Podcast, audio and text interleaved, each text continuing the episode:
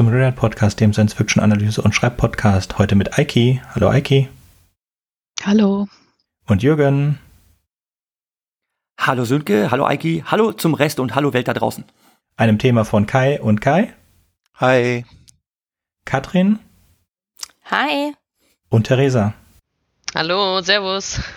Damit übergebe ich die Moderation für heute an Jürgen. Das ist lieb von dir, Sönke. Du hast schon angekündigt, es ist ein Thema von Kai, aber es ist natürlich ein Thema, was uns alle betrifft. Und zwar wollten wir schon immer oder schon lange eine Podcast-Folge machen zum Thema Feminismus in der Science Fiction. Wir haben ja für unsere treuen Hörerinnen und Hörer gut in Erinnerung, was über Left Hand of Darkness gemacht, äh, einem der Pionierromane oder pionierenden Romane der feministischen SF. Und gerade Kai hat dann angeregt, lass uns doch mal eine Sondersendung machen mit genau diesem Schwerpunkt. Und dafür haben wir uns dann auch illustre Gäste mit dazu geholt, die jetzt äh, nacheinander sich gerne mal vorstellen möchten und unter anderem auch verschiedene Lektüren im Gepäck haben. Und das machen wir jetzt einfach mal der Reihe nach. Gut, dann fange ich mal an. Hallo, ich bin Aiki Mira. Ich schreibe Science Fiction. Gerade erscheint die Science Fiction Anthologie. Am Anfang war das Bild. Die gebe ich zusammen mit den beiden Künstlern Uli Bendig und Mario Franke heraus. Neben da geht es um die Beziehung zwischen Bild und Text. Neben Geschichten und Novellen veröffentliche ich auch Essays. Zum Beispiel der Essay Wovon träumen Androiden von Queer Science Fiction, der gerade dieses Jahr in dem Queer Welt Magazin erschienen ist und der auch einen Bezug zum heutigen Thema hat. Ja, und das heutige Thema ähm, liegt mir doppelt am Herzen. Einmal als Lesende. Ich lese unheimlich gern feministische Science Fiction, gerade von Autoren wie Ursula Kay Le Guin, äh, Margaret Atwood und Octavia E. Butler und werde heute auch ein Buch von Margaret Atwood vorstellen. Ähm, andererseits mache ich mir natürlich auch als Schreibende darüber Gedanken, wie kann denn aktuelle feministische Science Fiction aussehen? Wie hat sich der Feminismus weiterentwickelt? Und darum geht es auch ein bisschen in dem Essay Wovon träumen Androiden. So viel von mir. Dankeschön. Ja, wer mag weitermachen? Katrin vielleicht? Ja, klar, kann, ich kann gerne weitermachen. Ähm, hallo, ich bin äh, Katrin. Ich äh, bin auf der einen Seite Autorin. Ich veröffentliche, ja, wie sagt man das, All-Age-Fantasy unter dem Pseudonym Katrin Solberg und ähm, Kinderbücher unter meinem Klarnamen. Mein neuestes Buch ist eine Science Fantasy mit dem Titel Nachtschattenwald, das Geheimnis des Mondwandlers. Ist so ein bisschen eine, naja, eine äh, Utopie-Dystopie in einem Berlin, das von einem riesigen Wald überwuchert wird. Ähm, ich bin auch Literaturwissenschaftlerin, quasi so nebenher, und unterrichte Englisch Literatur und Kulturwissenschaft an der Humboldt-Universität in Berlin. Und mein derzeitiges Forschungsprojekt beschäftigt sich mit zeitgenössischer queerer Science Fiction. Ich habe gerade schon gedacht, Eiki, wir müssen uns mal unterhalten, wenn du Lust hast. Das klingt nämlich sehr spannend, was du machst. Und ähm, ja, ich bewege mich viel in den Forschungsfeldern der Gender Studies und Queer Theory. Von dem her ist das heutige Thema mir natürlich auch äh, sehr nahe gelegen. Ja, das ist ja super. Ich ich habe nämlich auch einen literaturwissenschaftlichen Hintergrund. Ich habe auch Sprach- und Literaturwissenschaft studiert und äh, unterrichte an der beruflichen Schule. Habe diesmal wieder erfolgreich geschafft, eine meiner Klassen, ich lasse die mal abstimmen, über Lektürewünsche dazu zu bringen, ähm, Duplik Jonas 7 zu lesen. Da geht's um äh, Klonen und äh, da haben wir neulich auch eine Sendung zu gemacht. Äh, vielleicht bringe ich die dann irgendwann auch mal daran, ein feministisches Thema oder Queer-Literatur zu lesen. Schauen wir mal. Macht auf jeden Fall immer Spaß die, die Themen. Ja, ja. Dann machen wir mal weiter mit Theresa. Ja, hallo, Servus. Ich bin Theresa Hannig. Ich bin Science-Fiction-Autorin und äh, bin auch relativ viel im Bereich jetzt Feminist, beziehungsweise kümmere mich im Augenblick darum, dass ähm, deutschsprachige Science-Fiction-Autorinnen sichtbar werden und äh, mache da gerade das Projekt Fantastische Frauen, äh, in dem ich analysiere, wie viele Science-Fiction-Autorinnen in Deutschland denn überhaupt veröffentlichen. Denn darüber gab es bisher überhaupt keine Zahlen. Genau, das werde ich gerade aus. Ähm, hatte bisher eine Datenbank von Christian Pre, die ich da analysiert habe. Und äh, heute oder morgen gibt es dann neue Daten, nämlich die Datenbank von Libri, die alle, den alle kennen als ähm, Zwischenhändler zwischen den Verlagen und den Buchhandlungen. Genau, und da gibt es dann neue Daten, in dem ja, danke schön. Ähm, Theresa, über deine Werke haben wir übrigens mitunter auch schon gesprochen. Ich weiß nicht, ob dir damals unser Podcast schon aufgefallen ist. Ähm, wir haben mal eine Sendung gemacht äh, zum Thema ähm, künstliche Intelligenz in der SF-Literatur und da sind unter anderem auch ähm, deine Romane, äh, die Optimierer und Unvollkommenen, die Unvollkommenen besprochen worden. Wo ich übrigens mal so ja Lob machen lassen möchte, dass ich richtig toll finde. Okay, machen wir weiter mit den, machen wir weiter mit den, ja genau, ich wollte gerade sagen, machen wir weiter mit den Jungs in der Runde. Ähm, Kai, du bist auch hier am Start, du hast das ja Ganze angeregt. Lass uns doch mal was über feministische SF machen. Und ähm, du hast sogar einen Roman im Gepäck, den du gerne besprechen möchtest. Ja, hallo, ich bin Kai und ich bin wahrscheinlich der Älteste in der Runde. Ähm, ich bin auch äh, übrigens, äh, ich habe schon, lese schon sehr lange Science Fiction, aber ich bin auch übrigens in Afrika aufgewachsen und deshalb ähm, muss ich ehrlich sagen, lese ich fast nur englischen Kram. Ähm, nicht, nicht gegen deutsche Sachen, ist einfach nur eine Gewohnheit. Ähm, ich habe mitgebracht und auch vorgeschlagen, äh, eine der ältesten feministischen Science-Fiction-Romane, die es wahrscheinlich gibt, von ähm, einer Frau Gilman, Amerikanerin, in 1915 geschrieben. Und der heißt Herland, also H-E-R Land.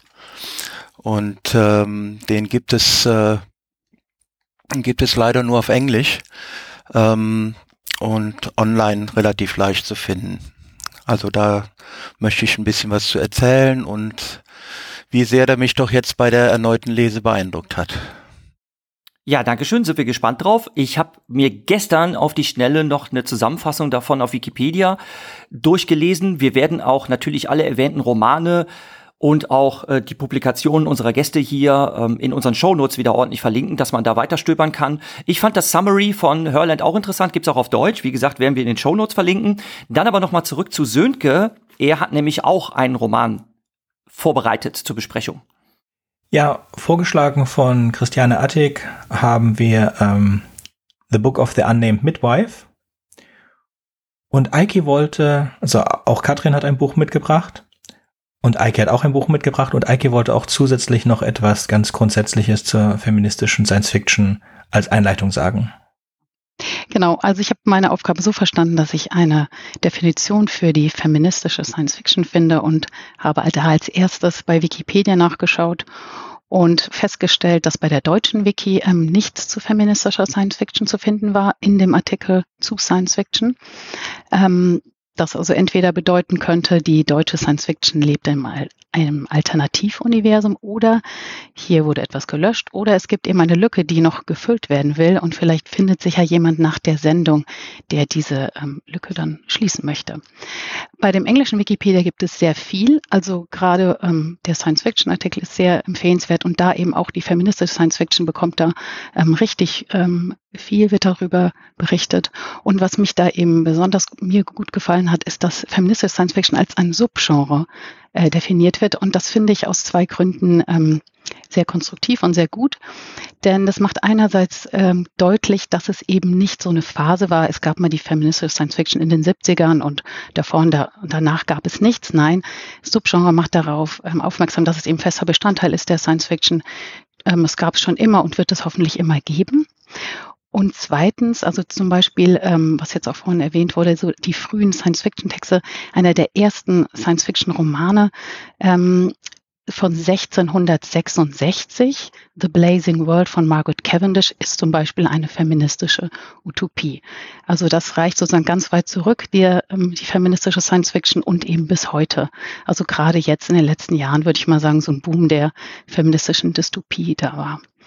Ja, und was eben dieses Subgenre auch deutlich macht, ähm, was ich eben sehr konstruktiv finde, ist, dass eben feministische Science Fiction sich be bestimmten Themen und Theorien auseinandersetzt und sich dadurch eben das Subgenre ähm, charakterisieren lässt.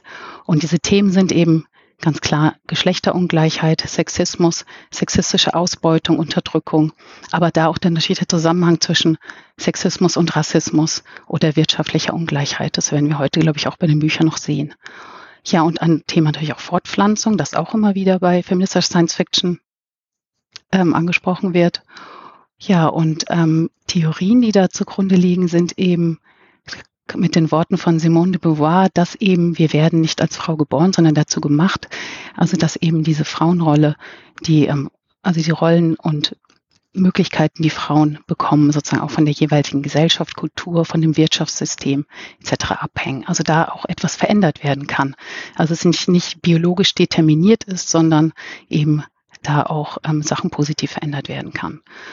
Ja, und was auch wichtig ist, dass dieses Subgenre eben politisch ist, weil feministische Science Fiction dazu neigt, die vorherrschende Kultur, Gesellschaft und ihre Strukturen zu hinterfragen, zu kritisieren und vielleicht sogar auch Alternativvorschläge zu machen, eben mit Hilfe der Utopie. Und das sind eben auch ähm, nochmal zwei Punkte, dass eben oft die Utopie genommen wird, um zu zeigen, wie können wir es besser machen und die Dystopie, um zu zeigen, wenn wir jetzt da nichts dran ändern an den aktuellen Zustanden, könnte sich das weiter verschärfen und wir leben irgendwann in einer Dystopie. Also würde ich sozusagen äh, das mal zusammenfassen als Vorschlag für eine Definition. Feministische Science Fiction ist ein politisches Subgenre der Science Fiction, das sich durch bestimmte Themen und Theorien auszeichnet und häufig eben auf Utopie oder Dystopie zurückgreift. Ja, und da bin ich jetzt natürlich gespannt, wie wir das weiter ergänzen oder äh, wie wir die Definition sozusagen auch nutzen können, um dann die verschiedenen Bücher noch einzuordnen, die wir heute hören werden. Genau, wir kommen ja jetzt gleich zu der ersten Buchvorstellung und ähm, das Stichwort ist ja die Utopie. Und das finde ich eben auch interessant, dass wir jetzt gerade in den letzten Jahrzehnten hatten wir ja schon fast so eine ähm, ja, Obsession mit feministischen Dystopien, aber eigentlich ist das utopische Schreiben eigentlich die viel ältere Form. Ähm, wie ich vorhin schon erwähnt habe, eins der ersten Romane von 1666 eben eine feministische Utopie. Und das erste Buch, von dem wir ja heute hören werden, ähm, ist ja auch eine Utopie, ein utopischer Roman von ähm, 1915, Hörland. Und ja, den wird uns jetzt Kai vorstellen. Und da bin ich schon sehr gespannt. Und noch ein kleiner Hinweis. Ähm, der Text ist auch online kostenlos verfügbar. Unter ähm, gutenbergprojekt.org habe ich den gefunden. Also da kann man ihn auch vollständig lesen. Ich glaube, ähm, es ist erlaubt, dass ich von einem ähm, Text aus dem Web einfach mal zitiere. Ähm, es gibt eine sehr gute, finde ich, Besprechung von dem allgemeinen Werk von Gilman ähm, auf literaturkritik.de von einem Herrn Rolf Löschel. Und äh, ich würde gerne, wenn es erlaubt ist, die ja mehr oder weniger die ersten drei äh, Absätze von diesem äh, von dieser Kritik euch vorlesen. Das geht relativ schnell, hoffe ich. Und dann noch ein bisschen ergänzen. Und dann habt ihr praktisch auch schon die Grundgeschichte inne. Und ähm, dann würde ich noch gerne ein paar Kommentare dazu abgeben aus meiner Sicht. Okay, also ähm, das ist zum 150. Geburtstag. Also wir werden das auch verlinken, ne, hoffe ich dann, diese Literaturkritik Geschichte. Äh, und es geht, der Titel, im Titel steht zum 150. Geburtstag der US-amerikanischen Autorin Charlotte Perkins Gilman. Über etliche Jahrhunderte hinweg vermutete man Utopia auf einer fernen, in den Weiten unerforschter Ozeane liegenden Insel, bis sich dann zu Beginn des 20. Jahrhunderts herausstellte, dass es vielmehr auf einem Hochplateau in den unzugänglichen Hochgebirgen Südamerikas liegt und auch in so manch anderer Hinsicht irrten Thomas Morus und seine Gefolgsmänner. So gibt es in der idealen Gesellschaft weder Sklaven noch Männer. Und vermutlich eben darum heißt sie tatsächlich auch gar nicht Utopia, sondern Herland. Dass sie gerade zu Beginn des 20. Jahrhunderts entdeckt wurde, ist kein Zufall, bedurfte es doch der Erfindung des Flugzeugs, um überhaupt auf das bis dahin unerreichbare Plateau gelangen zu können.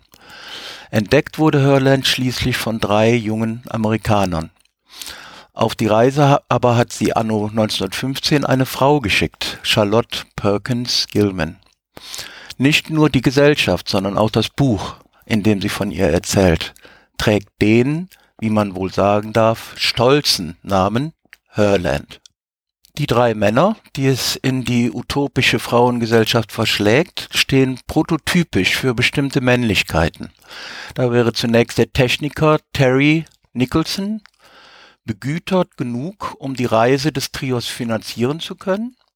Vor allem aber ist er ein durch und durch männlicher Mann, der davon ausgeht, dass gut aussehende Frauen tatkräftig hofiert sein wollten und die Biederen nicht der Beachtung wert waren. Ganz anders. Jeff Margrave von Beruf Arzt und eine zarte Seele, weshalb er sich zudem der Poesie verschrieben hat. Er idealisiert Frauen im besten südländischen Stil und versieht sie mit rosaroten Heiligenscheinen. Vervollständigt wird die Gruppe durch Van Dyke Jennings, den Ich-Erzähler des Buches, von dem auch die eben zitierten Charakterisierungen seiner Reisegefährten stammen. Von sich selbst sagt der Soziologe, er habe zu Beginn des Unternehmens hinsichtlich des weiblichen Geschlechts die mittlere Position zwischen seinen beiden Kameraden vertreten und gelehrt über die physiologischen Beschränktheiten des weiblichen Geschlechts zu dozieren gepflegt höchst wissenschaftlich natürlich, wie er im Rückblick selbstironisch anmerkt. Jedenfalls sei keiner von ihnen bezüglich der Frauenfrage damals auch nur im geringsten progressiv gewesen. Ja, da endet das Zitat. Ähm, der der Ich-Erzähler nennt sich selber Van im, im Bu in, in dem Roman immer, äh, also meistens. Die drei ähm, es fängt also so an, der Roman, dass die drei aus Versehen in die Nähe kommen von diesem Plateau bei einer anderen Sache, wo sie mitmachen. Und dass sie dann eben mit einem entsprechenden äh, äh, lokalen Führer äh, bis in die Nähe von diesem Plateau geführt werden und dieses auch sehen und er ihnen dann erzählt, dass da ganz komische Menschen wohnen würden und dass bisher auch niemand, der da oben hingegangen sei, zurückgekommen wäre. Und deshalb sind sie dann auch motiviert, das mal richtig zu untersuchen. Sie kehren also zu den USA zurück und äh, planen dann praktisch diese Expedition, die auf dieses Plateau kommen soll. Ähm, und dazu gehört, dass sie mit einem Boot äh, dahin fahren, also äh, übers Meer, und dann auf dem Boot ein ähm, Propellerflugzeug haben und mit dem Propellerflugzeug dann losfliegen auf das Plateau und dort auch landen. Ja, und zu ihrer großen, zu ihrem großen Erstaunen äh, ist da eine, ein Paradies vorzufinden, also ein sehr ähm, weltliches, also ich meinte jetzt im Sinne von Wald und, und ähm, viel, viel Gras und äh, es, es werden dann aber auch kleinere, mit der Zeit kleinere Dörfer entdeckt und auch größere äh, Städte mit sehr ähm, mächtiger Konstruktion von Häusern und so weiter. Aber eben das Besondere ist, ähm, es gibt nur Frauen, es gibt nur äh, weibliche Kinder, Babys und junge Frauen und ältere Frauen. Ähm, sie treffen erstmal äh, bei ihrer ersten Erkundung äh, äh, treffen sie drei junge Frauen, also ich sag mal vielleicht im Teenageralter und oder späten Teenageralter und ähm, diese drei werden dann auch namentlich genannt. Also eine von den dreien heißt zum Beispiel Ellador und die Ellador ist äh, dann auch diejenige, die ähm, im Laufe des Romans eine nähere ich sag mal, Freundschaft und Beziehung mit dem Van, mit dem Ich-Erzähler ähm, entwickelt.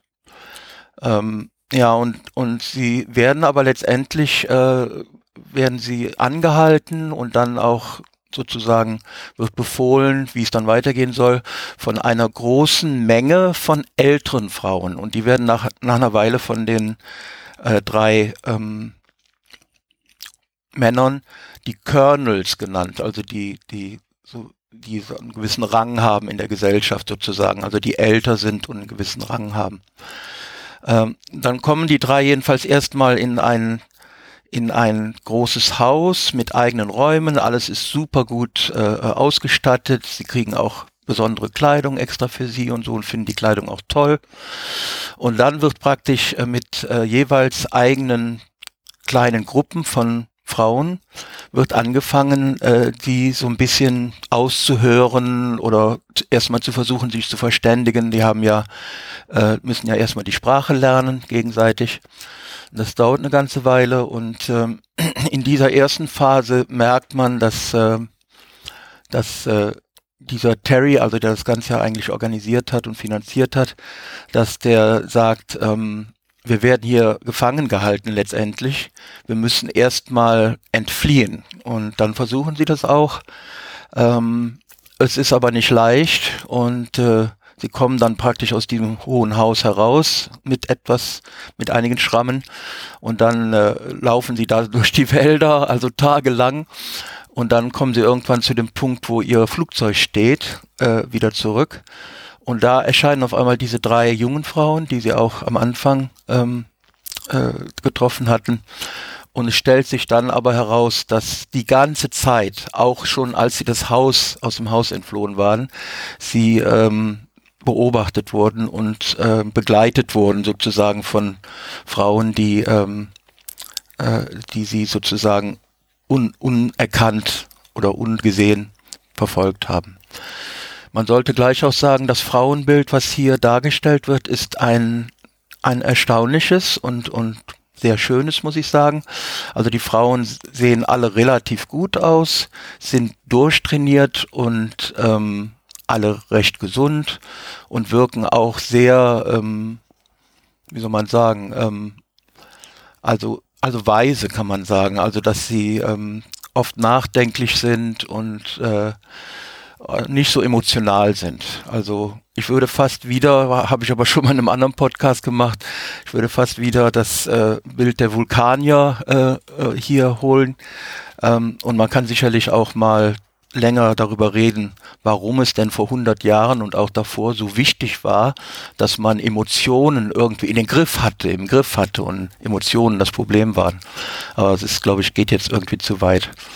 Diese Frauen sind jedenfalls Kai, wenn, wenn ich da an der Stelle vielleicht was bemerken darf. Also ich habe ja gesagt, ich habe mir kurz die Inhaltsangabe durchgelesen und da fand ich erstaunlich, wo du jetzt gerade von dem Frauenbild sprichst, ähm, zumindest in der deutschen Wikipedia-Fassung liest sich, dass die Frauen als burschikos beschrieben werden und insbesondere halt, ähm, dass sie zwar athletisch sind, aber ähm, athletisch auf eine fast schon ähm, mannhafte Art und Weise, weil sie zum Beispiel auch äh, pragmatisch Kurzhaarfrisuren tragen ne? und ähm, dass sie natürlich so emotional sich sehr im Griff haben und immer sehr ausgeglichen sind und der Vergleich mit den Vulkanierinnen, da dachte ich mir, okay, das das ist natürlich, das erzeugt dann ein anderes Bild in meinem Kopf als so, wie es sich zumindest in der deutschen Wikipedia-Zusammenfassung gelesen hat. Ja, deshalb, deshalb möchte ich das jetzt auch nicht, äh, nicht zu sehr bemühen. Du hast, du hast recht. Also Burschikos würde ich eher nicht sagen. Also es gibt so verschiedene Typen natürlich und ähm, und einige sind eher so, wirken eher so und die anderen sind durchaus auch hübsch und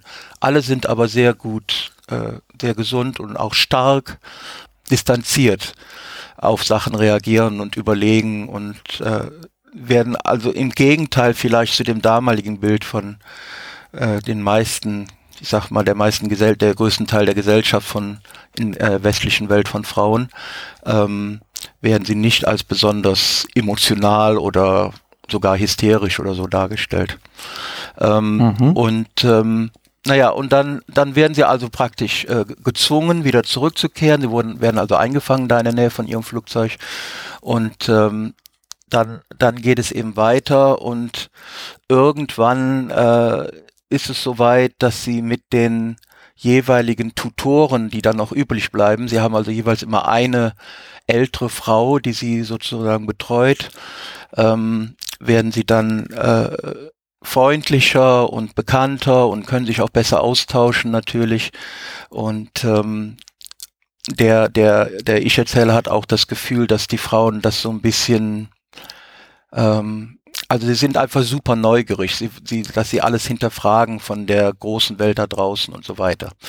Es stellt sich dann heraus, auch heraus, dass die Geschichte, wie das zustande kam mit Herland, derartig ist, dass es schon äh, mal eine normale, ich sag mal, äh, bisexuelle Gesellschaft war mit Männern.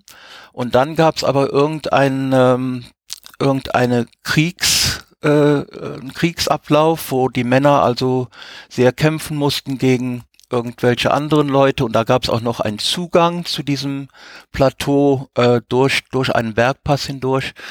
Äh, dann gibt's aber eine Na Naturkatastrophe, wo der Bergpass verschüttet wird und zwar gerade um, um den Dreh, wo dieser Krieg stattfindet. Das heißt, die ganzen Männer waren fast weg, fast alle Männer waren weg.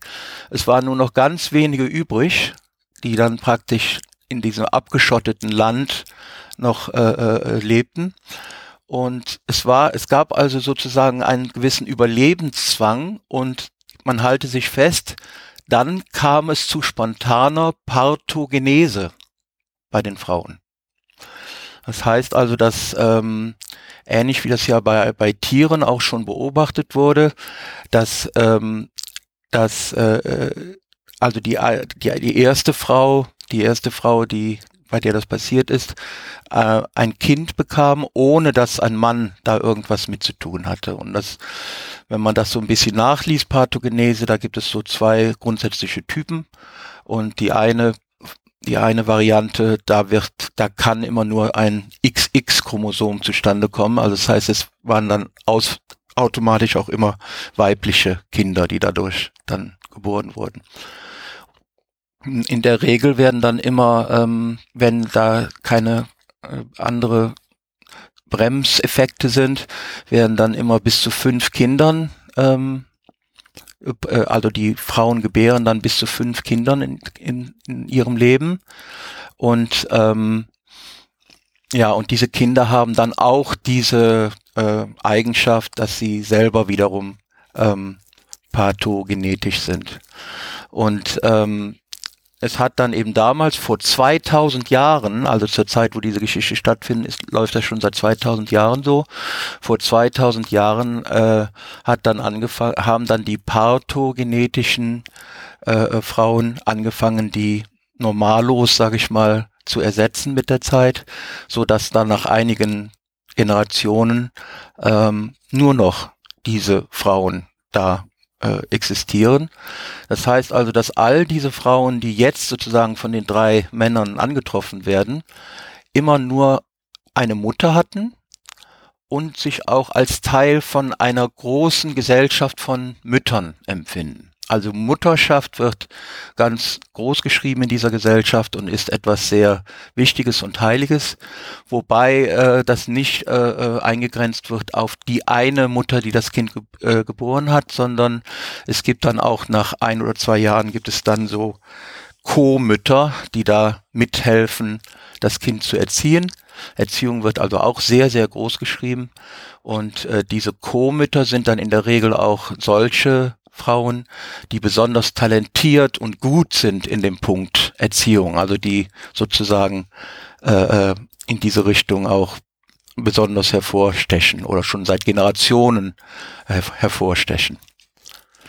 Ähm, ja, dann kommt es dazu, äh, es gibt dann es gibt eine Menge Philosophisches in der Mitte, also wo es viele Gespräche gibt. Also dieses Buch ist ganz offensichtlich, dieser Roman ist ganz offensichtlich sozusagen ein Edutainment-Roman. Also man muss schon bereit sein, auch so äh, philosophische Sachen in der Länge ähm, zu lesen. Ich fand die aber alle interessant. Also ich fand die alle spannend und interessant. Es gab keinen Zeitpunkt, wo ich irgendwie gesagt habe, oh, ist ja jetzt langweilig, jetzt werde ich mal ähm, das Buch beiseite legen oder so. Ähm, also ich, für mich persönlich war das alles super interessant. Ich finde diese philosophischen Aspekte von Science-Fiction-Romanen sowieso immer recht ähm, ansprechend.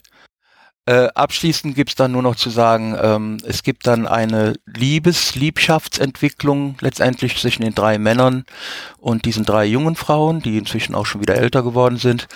Und äh, um den, weil sie sich eben den zuge, zugeneigt fühlen, alle drei Frauen, äh, äh, jungen Frauen, gibt's dann auch so etwas wie eine Heirat, also um den Männern da entgegenzukommen.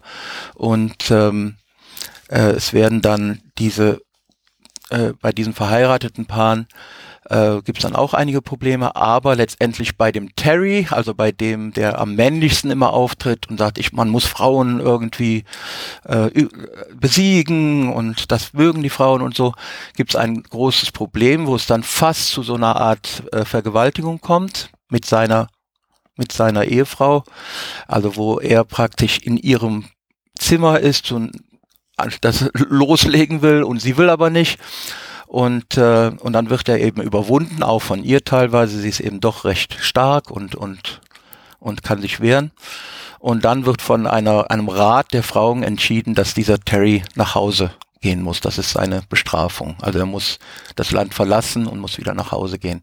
Und dann entscheidet sich der Van, dass er ihn begleiten wird, ne, damit er eben auch sicher zu dem Boot zurückkommt.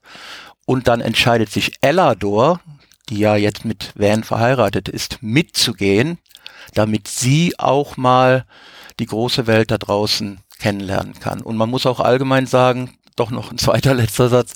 Äh, man muss auch allgemein sagen, die Frauen, die Frauengesellschaft ist sehr interessiert daran, die restliche Welt von der restlichen Welt äh, mehr zu hören und mehr kennenzulernen. Also wieder einen Anschluss zu finden nach 2000 Jahren. So, sorry, das war die Zusammenfassung. Ja, Kai, Dankeschön für diese Zusammenfassung. Ich würde gerade mal an einen Punkt einsteigen. Du hast gesagt, es werden viele philosophische Dinge angesprochen. Ähm, was ich halt interessant fand, das wird halt auch in der Wikipedia-Zusammenfassung äh, abgehandelt, was für verschiedene Themen der Roman behandelt. Da ist zum einen das Frauenbild, wo ich eben schon mal äh, eingehakt habe. Und das andere ist natürlich auch bestimmte gesellschaftliche Rollenverteilungen, die dann halt in Frage gestellt werden. Du hast da ein bisschen was über die Mutterschaft gesprochen und über die Wichtigkeit der Mutterrolle, was natürlich klar ist, wenn es keine Vaterfigur gibt. Ähm, in so einer Gesellschaft kann es ja die auch nicht geben, aber die Mutterrolle ist wichtig. Interessant war halt dieser sicherlich für Anfang des 20. Jahrhunderts schon ein sehr moderner ähm, Ansatz, dass eben die Erziehung nicht alleinige Aufgabe der Gebärenden sein muss, sondern dass die Erziehung halt eine Gemeinschaftsleistung sein kann. Und ich habe dann schmunzelnd äh, daran gedacht, äh, dass es solche Dinge ja zum Teil im Tierreich gibt. Ähm, ich hoffe, dass man mir das jetzt nicht zum Vorwurf macht, wenn ich da diesen Vergleich ziehe. Ähm, es gibt den Affenberg Salem, da gibt es ein Reservat mit äh, Berberaffen, man kann das auch besichtigen. Und da wird man darüber aufgeklärt, ähm, dass so ein äh, Affenrudel promiskur lebt und demzufolge gar nicht klar ist, wer der Erzeuger der jeweiligen Nachkommen ist. Und deshalb teilt sich das Rudel auch die Erziehung der Kinder. Ähm, also äh, das gesamte Rudel, die Onkels und Tanten quasi, äh, passen auf die Nachkommenschaft auf. Äh, und das Ganze gibt's auch in einer kleinen chinesischen Chima äh, Gemeinde. Ich kann mich leider nicht entsinnen, wie die heißt. Ich habe das in einer anderen Podcast-Folge schon mal angesprochen. Das habe ich mal in einem äh, Geoheft gelesen. Es gibt tatsächlich eine matriarchalische Gesellschaft, wo die Erziehung auch von den Onkels übernommen wird. Also die Mütter leben in einer Wanderehe und ähm, die Kinderaufziehung wird aber quasi von der gesamten Dorfgemeinschaft übernommen. Und das ist auch, was jetzt, zumindest habe ich so verstanden, in dem Roman so propagiert wird. Ähm, die Mütter haben zwar am Anfang ihr Neugeborenes bei sich, aber geben das halt relativ schnell ab in die Obhut und Erziehung der gesamten Gemeinschaft oder geben es an talentierte äh, heute würde man das Tagesmütter nennen, ab. Und äh, das löst gerade bei den äh, männlichen Besuchern ja Verwunderung aus, weil das geradezu als revolutionär angesehen wird. Heutzutage ist es eher aus wirtschaftlichen Zwängen so, dass die Mütter auch schnell wieder arbeiten gehen müssen, ähm, dass das immer häufiger so passiert. Dann gab es auch eine unterschiedliche Auffassung ähm, in der DDR damals im Vergleich zu äh, Westdeutschland, ähm, dass das früher eigentlich ähm, zu DDR-Zeiten da eher üblich war, die Kinder schon relativ früh abzugeben in den Hort. Und äh, im Westen wurde das nicht so gerne gesehen. Da gab's dann, gibt's seit jeher dieses äh, unschöne Wort der Rabenmutter, dass äh, Frau so etwas nicht macht mit den Kindern, die abzuschieben. Und das ist etwas, was dieser Roman relativ, äh, ja, vorzeitlich schon versucht irgendwie äh, aufzubrechen. Diese Denke, dass das nicht so sein muss. Das ist mir halt aufgefallen. Ja, also ganz kurz, um genau auf dich zu antworten, ähm, Jürgen. Ähm, es gibt ähm, es gibt kein wirkliches äh, äh Konzept von einem Heim in Hörland. Also äh, wenn die Männer darüber sprechen, ja, wir können doch zusammen, wir können doch heiraten und dann ein Heim aufbauen mit Kindern und so, dann wissen die wissen die Frauen nicht genau, wovon sie jetzt reden mit Heim. Also die Frauen geben nach äh, in der Regel nach einem Jahr das Baby ab, also praktisch wenn das Baby auch äh, ungefähr anfängt äh, normaleres Essen zu sich zu nehmen und ähm, bleiben aber beim Baby schon dabei, also in der Nähe des Babys, machen aber dann das, was sie, was alle Frauen, alle erwachsenen Frauen oder auch Jugendlichen schon in Hörland machen. Sie gehen ihren Interessen nach, also dem, was sie können oder wo, wo sie irgendwie fortgebildet werden gerade oder was immer. Und sie, sie wohnen dann auch nicht an einer Stelle. Sie wohnen da, wo sie gerade diese Sache machen oder vielleicht auch, wo ihr, äh, also es gibt so, so Waldbetreuerinnen, die sind dann an verschiedenen Stellen, da wo Wald ist, sind die zugange ne, und, und schlafen dann auch an verschiedenen Stellen. Ähm, und diese, diese Co-Mütter, die dann dazu kommen, die, die sind dann eher mit dem Baby zusammen und bleiben auch bei dem Baby. Und irgendwann wird das dann auch in so eine, in so ein Schulungssystem, wo es dann mehrere so, so lehrende äh, Mütter oder, oder Frauen gibt, ähm, äh, eingeführt. Ähm, also, also diese, dieses Standardbild von, es werden viele Standardbilder werden konkret gebrochen von Gilman, die damals in der, denke, US-Gesellschaft üblich waren, der christlichen, äh, konservativ-christlichen Sicht auf die Dinge.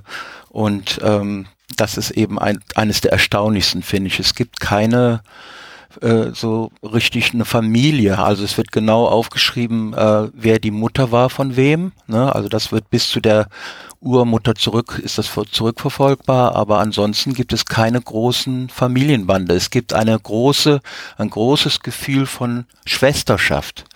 Schwesterschaft wird hochgeschrieben und auch natürlich Mutterschaft. Da würde ich jetzt mal die anderen in unserer Runde fragen. Also wenn wir das jetzt wirklich mal so pinpoint festnageln, Auflösung der Familie. Das klingt jetzt erstmal sehr, sehr krass. Aber ist das eine, ist das tatsächlich eine feministische Theorie oder wäre das so ein Ansatz? Ja, auf jeden Fall. Also es zeigt ja, dass sozusagen bestimmte Rollen, die den Frauen gegeben werden, nicht an den Körper gebunden sind, sondern eben soziale Rollen sind, die sich auch ändern können. Also dass sozusagen auch die Erziehung äh, nicht unbedingt dann von Frauen geleistet werden muss, diese Care-Arbeit, sondern eben auch von der Community. Also es kommt immer wieder bei feministischen Utopien. Es ist ja auch die Frage, wenn wir von der Familie sprechen, ne, dann haben wir ja immer gleich ein bestimmtes Bild im Kopf. Also das, was ihr jetzt auch schon so beschrieben habt, so dieses, diese Nuclear Family, so Vater, Mutter, Kind. Und das hat sich in der westlichen Welt über, also über eine Zeit so eingeprägt, als wäre das quasi die Familienform. Aber das ist ja, auch das ist ja eine kulturelle Konstruktion. Und ähm, es gibt ja, ähm, Sönke hat es ja vorhin schon erwähnt, es gibt ja auch viele andere gelebte und denkbare Familienformen, sowohl in der Jetztzeit als auch geschichtlich und kulturübergreifend.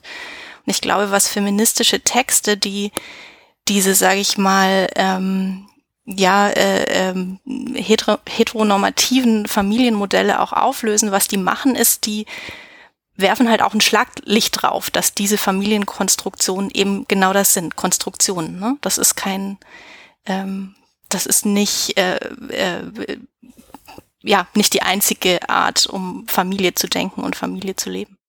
Mir fällt gerade in dem Zusammenhang ein, das habe ich auch gelesen, ähm, in Hörland wundern sich die Herren auch darüber, dass ähm, die, die Frauen ihren Nachkommen immer individuelle Namen geben. Also die haben alle nur einen Vornamen und haben keinen Familiennamen, weil es diese Familienzugehörigkeit in dem Sinne nicht gibt. Und das wird auch damit gerechtfertigt oder begründet, ähm, dass das ja sonst was so Besitzansprüchliches hätte. Ne? Also dass man dann quasi so äh, der Nachkomme äh, oder die Nachkommen von, von dem und dem sei. Und wenn man das halt auflöst mit dem Familiennamen, ähm, dann ist das halt nicht gegeben. Und dann dachte ich mir, ah, okay, so habe ich das noch gar nicht betrachtet. Nämlich, ähm, da muss ich was aus meiner eigenen Familie erzählen. Ich bin äh, ein Geschwisterkind, das vierte einer Serie. Und meine äh, älteste Schwester, die sich seit jeher dem Feminismus verschrieben hat, die hat schon, als sie noch ganz jung war, hat sie gesagt, ja, also wenn ich mal heirate, ich werde meinen Namen nicht abgeben. Das sehe ich überhaupt nicht ein. Ne? Ich habe so lange mit dem Namen gelebt und äh, wenn ich jetzt heirate, sehe ich überhaupt nicht an, äh, den Namen meines Mannes anzunehmen. Das hat die dann auch durchgezogen. Also hat ihren Namen behalten. Ähm, ihr äh, äh, Gatte, von dem sie mittlerweile wieder getrennt ist, hat äh, einen Doppelnamen angenommen. Äh, ihre Kinder tragen halt unseren Familiennamen. Und da dachte ich mir, hm, okay, das kann man so machen. Aber dann habe ich es neulich tatsächlich putzigerweise ein Meme dazu gesehen, äh, wo darüber gescherzt wurde, naja, ähm, all diejenigen, die äh, darauf pochen, ihren Namen zu behalten, ähm, tradieren ja dann einfach nur den Namen ihres Großvaters.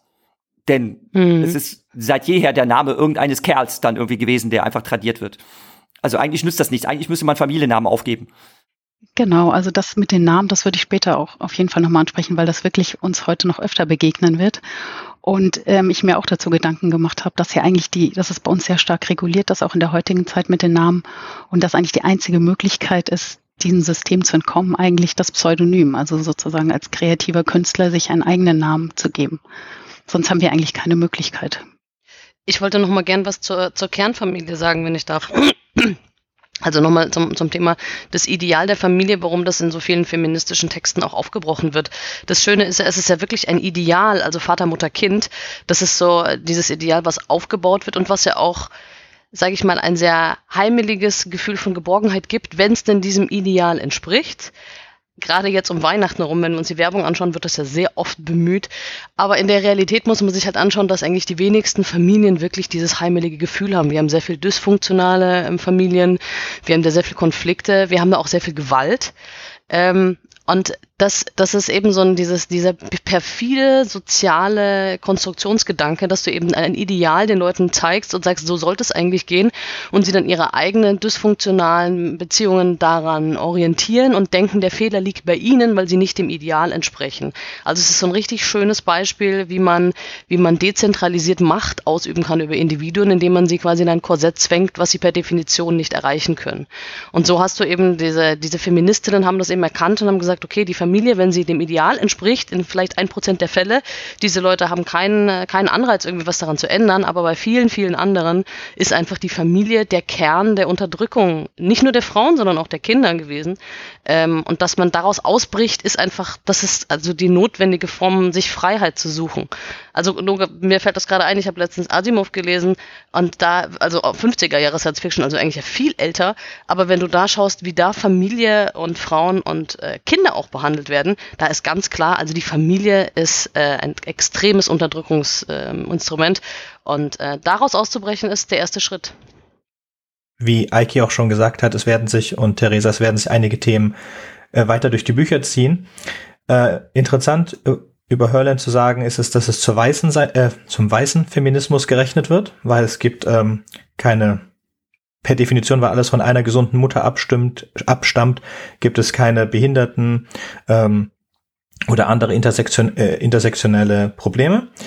Dann es ist ein, eine kommunistische Idee, also es wird in einigen dieser philosophischen ähm, Monologe erzählt, dass halt ähm, der Kommunismus, das, was sie da in Hörland leben, automatisch kommt, wenn es keine anderen Unterdrückungen mehr dazu gibt. Und es ist auch ähm, eine atheistische Utopie, weil sie erklären auch, dass ähm, die Unsterblichkeit kommt durch die Mutterschaft und wir erschaffen uns hier unseren eigenen, unseren eigenen Heaven on Earth, also wir brauchen gar kein Leben nach dem Tod. Und eine sehr schöne Sache, äh, sorry, bevor ich zu der sehr schönen Sache komme, mich hat es sehr erinnert an die zweite Reise von Gulliver bei den Riesen, weil auch die Riesen ja ähm, sind Pazifisten zum Beispiel, obwohl sie Riesen sind.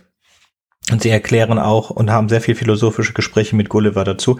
Hier in Hörland gibt es keine Hunde, sondern Katzen und die Katzen sind extrem freundlich und alles. Äh, und es gibt dann eine Diskussion zwischen Terry, glaube ich, und einer der Ältesten. Und da geht es darum, also, dass Männer mögen ja Hunde und dann wird, werden die Hunde den Katzen gegenübergestellt. Und es wird also gesagt, dass der Hund ja eines der kränkesten Lebewesen ist, das der Mensch hat. Und wir haben ihn so krank gezüchtet und unglücklich gezüchtet, weil wir den Hund halten in einer Art und Weise, wie Hunde gar nicht zu halten sind. Das ist ein sehr schöner, sehr schöner Absatz und wenn man gar nichts von dem Buch liest, empfehle ich trotzdem den Abs äh, diese einigen Seiten über die Zucht der Hunde und der Katzen im Vergleich. Dann würde ich sagen, gehen wir zu The Dispossessed und das hat uns Katrin mitgebracht. Ja, vielen Dank. Genau, ich habe heute Ursula Le Guins ähm, Roman The Dispossessed im Gepäck. Ähm, der ist 1974 erschienen, hat dann auch erstmal so ziemlich alle Preise abgeräumt, die es im Bereich der Sci-Fi gibt, also den Hugo, den Locus und den Nebula Award.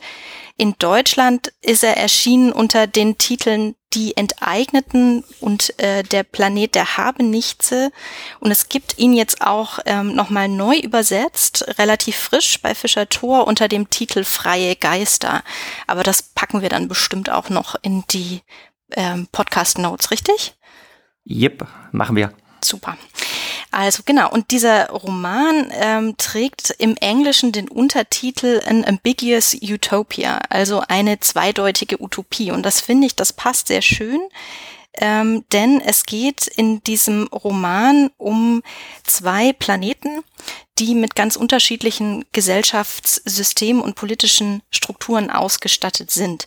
Das eine ist ähm, äh, Uras, dass ähm, auf, dem, auf diesem Planeten gibt es zwei äh, politische ähm, äh, dominante Systeme sozusagen. Das eine ist ein ein kapitalistisches und patriarchales System. Das andere, das wird nicht so wirklich besucht im Roman, da wird nur drüber gesprochen, aber das ist scheinbar ein autoritäres Gesellschaftssystem.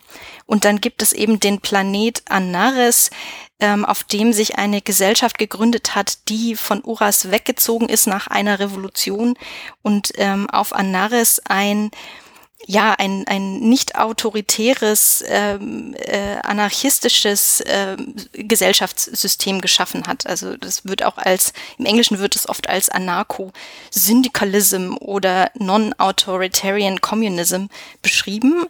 Und ähm, ja, und wir erleben diese beiden Systeme durch die Augen des ha Hauptcharakters Shevek. Das ist ein Wissenschaftler, der in Anaris anfängt und ähm, dann aber auch nach Uras wandert. Also wir haben hier so dieses klassische ähm, ja, äh, diesen, diesen Topos der, äh, der Utopie, wo ein Außenseiter in eine Gesellschaft kommt und dann quasi mit einem ähm, Hintergrund äh, des, des Fremden sozusagen wahrnimmt, ähm, was in dieser Gesellschaft ähm, so läuft und eben nicht so läuft. Ähm, was ich an diesem Roman sehr, sehr spannend finde, ist, dass wir dieses Konzept der Utopie aus ganz unterschiedlichen Perspektiven ähm, miterleben. Also wir, es ist zum Beispiel, also diese Gesellschaftssysteme, die werden auch nicht von allen ähm, gleich definiert. Also die Leute in, äh, auf Anaris, die sehen sich als unabhängig und ähm, eben als diese anarchische Gesellschaft. Uras wiederum sieht Anaris immer noch so ein bisschen als Minenkolonie von sich selbst, also von, von der eigenen ähm, Gesellschaft an. Und man hat dann natürlich auch immer noch die individuelle Erfahrung der Leute, die auf diesem Planeten leben. Also Shevek zum Beispiel der tut sich auch mitunter so ein bisschen schwer mit diesem kollektiven Gesellschaftssystem auf Anaris, auf seinem Heimatplaneten, weil dort eben, also was als hm, e-, Ego, Ego-Sizing wird es, glaube ich, im Roman genannt, also ego, ego-bezogenes Handeln, ähm, wird dort als ähm, schlecht oder als Tabu gehandelt und er als Wissenschaftler, als Mathematiker, der sich eigentlich auf seine Forschung konzentrieren möchte, der muss dann auch ähm, so bestimmte ähm, Zeit ableisten in kommunaler Arbeit und auch äh, also ähm, in der in der Landwirtschaft muss er dann arbeiten und so weiter. Und damit tut er sich auch so ein bisschen schwer. Und das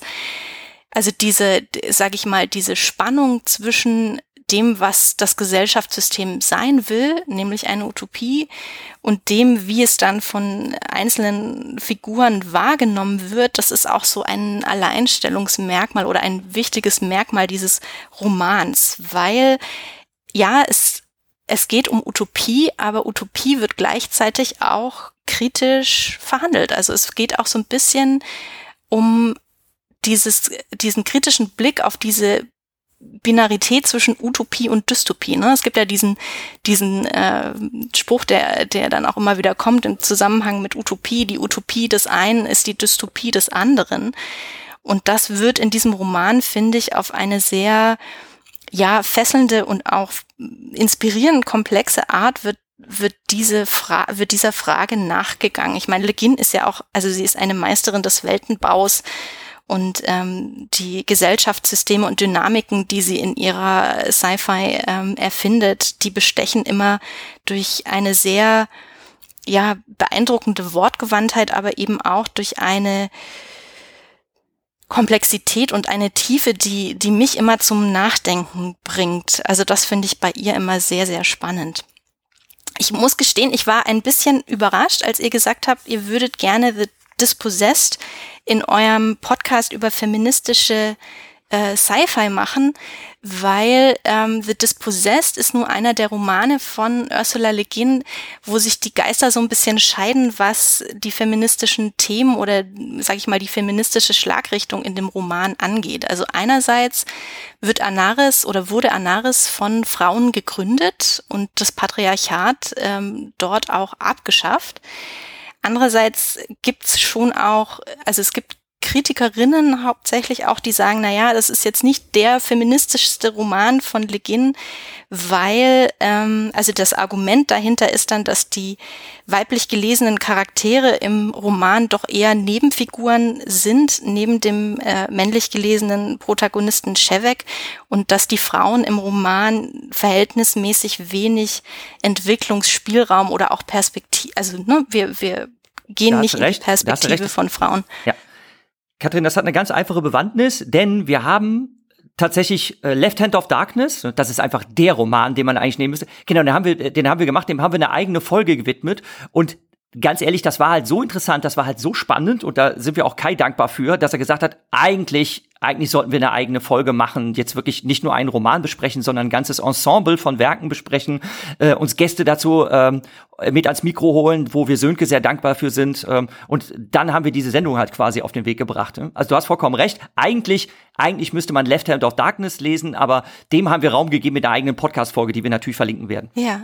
Aber ehrlich gesagt, ich find's ziemlich gut jetzt, nachdem ich darüber nachgedacht habe, dass ihr The Dispossessed genommen habt, weil man da nämlich auch ganz schön reflektieren kann, so ein anderes Level, was mit der Feminist Sci-Fi ja auch zu tun hat. Und das ist so ein bisschen der Kontext, in dem Feminist Sci-Fi ähm, losgestartet ist. Ne? Also vielleicht reden wir da nachher in der Diskussion auch noch ein bisschen drüber, aber ähm, diese feministische Science Fiction, die so in den 70ern dann ähm, hochgekommen ist, das war ja auch eine Antwort oder eine Reaktion auf ein, ein Genre oder ein Literaturfeld, das sehr maskulin geprägt war, wo Frauen sehr schwer einen Fuß in die Tür gekriegt haben. Und ähm, ich finde das mega spannend, wenn man sich zum Beispiel Le Guin anguckt, die ja auch in dieser Zeit angefangen hat zu schreiben, wie sie sich über die Jahre entwickelt hat. Und sie hat das selber auch mal reflektiert und sie hat in einem Interview ähm, hat sie mal gesagt, ähm, ja, also als sie angefangen hat zu schreiben und gerade in der Science Fiction, da war das eben noch so äh, gang und gäbe, dass man die Geschichten, also das Science Fiction aus der Sicht von dem weißen männlichen Helden erzählt wurde und dass ähm, Frauen, die dann in der Science Fiction geschrieben haben, ähm, oft den Weg gewählt haben, diese Geschichten auch zu erzählen und aus dieser Perspektive heraus zu erzählen um quasi mitreden zu können. Und das ist aber auch, ne, das ist für, für Frauen lange Zeit auch, die, die waren es gewöhnt, dadurch, dass es eben so viele Texte gab mit männlichen Helden, sich mit männlichen Helden und weiblichen Heldinnen zu identifizieren. Ähm, und sie sagt dann aber in diesem Interview auch, und irgendwann hat sie dann angefangen, dann ist sie auch mit feministischen Texten in Berührung gekommen, hat Bell Hooks gelesen und so weiter. Und dann hat sie sich überlegt, Mensch, warum mache ich das eigentlich? Warum, warum schreibe ich aus dieser äh, für sie männlichen Perspektive ähm, Gibt es nicht auch andere Geschichten, die ich erzählen könnte aus der weiblichen Perspektive? Und sie hat dann auch gesagt, und das finde ich persönlich auch mega spannend, ähm, dass sie eigentlich auch der Meinung ist, dass jeder männliche und weibliche Attribute in sich trägt und dass dieses, dieses Binäre von Mann und Frau gar nicht so funktioniert, wie, wie, wie das oft in so konservativen Texten auch dargestellt wird. Und da kommt dann natürlich auch ähm, äh, The Left Hand of Darkness ins Spiel. Aber das nur so als, als, also ich finde das als Kontext für diesen Roman und wie sich Le Guin als Science-Fiction-Autorin auch entwickelt hat und wie sie dann später immer mehr und mehr, jemand hat das mal gena genannt, so she got her feminist groove on. Also sie kam dann so richtig in, also hat diese Themen dann auch nochmal ganz anders aufbearbeitet. Also ich finde, das ist ein sehr schöner Text The Dispossessed, um auch über die Entwicklung von Feminist Sci-Fi zu sprechen. Genau. In dem Zusammenhang vielleicht für diejenigen, die jetzt gar nicht wissen, wovon wir reden. Left Hand of Darkness ist ein Roman mhm. von der gleichen Autorin, wo es darum geht, dass sie da eine Welt beschreibt, äh, auf Deutsch Planet Winter genannt, wo ein Menschenvolk lebt, das überhaupt nicht geschlechtlich definiert ist, sondern die ähm, ja in eine Art Zyklus äh, ihr ihre geschlechtliche Form ausdefinieren, das heißt einmal männlich, einmal weiblich sind und demzufolge halt viele Geschlechterrollen wegfallen. Also man kann sowohl Vater als auch Mutter von Nachkommen sein äh, und äh, das äh, ist halt dieses interessante Worldbuilding, was da geschaffen wird in diesem Roman und da haben wir halt wirklich in einer ganzen Folgenbreite drüber gesprochen, nur um das einzuordnen, wovon wir gerade mhm. reden. Mhm. Ja, also ich denke, dass ich will gar nicht zu viel vom Inhalt des Romans verraten. Ähm, er ist eben auch, er ähm, äh, hat eine sehr philosophische äh, Komponente und natürlich auch eine anthropologische Komponente mit drin, ist aber auch trotzdem sehr ähm, ja, im Englischen würde man sagen immersive. Also man sinkt sehr tief in diese Welt und diese Geschichte ein. Es gibt viel Konflikt und ähm, ja, es ist auf jeden Fall, ich würde sagen, einer der Klassiker der Science Fiction. Ähm, da macht man nichts falsch, wenn man den in die Hand nimmt. Gut, dann mache ich mal weiter. Ähm, und ich äh, stelle heute das Buch Report der Markt, wie es im Deutschen heißt, von Margaret Atwood, Original The Handmaid's Tale von 1985. Genau, und ähm, da muss ich sagen, ich kann mich noch genau erinnern, ich habe ihn vor vielen Jahren gelesen, ähm, wo ich da war, in welchem Zimmer, in welcher Stadt, in welcher Wohnung und ähm, dass ich da einfach ziemlich äh, ja, beeindruckt und auch mitgenommen war von diesem Roman. Warum dazu gleich später, nur ganz kurz zum Inhalt. Es ist eben das Amerika der Zukunft. Ähm, die Unfruchtbarkeit hat immer weiter zugenommen. Den Frauen werden ähm, eine christlich-fundamentalistische ähm, Regierung nimmt sich die Macht und Frauen werden schleichend ihre Rechte genommen.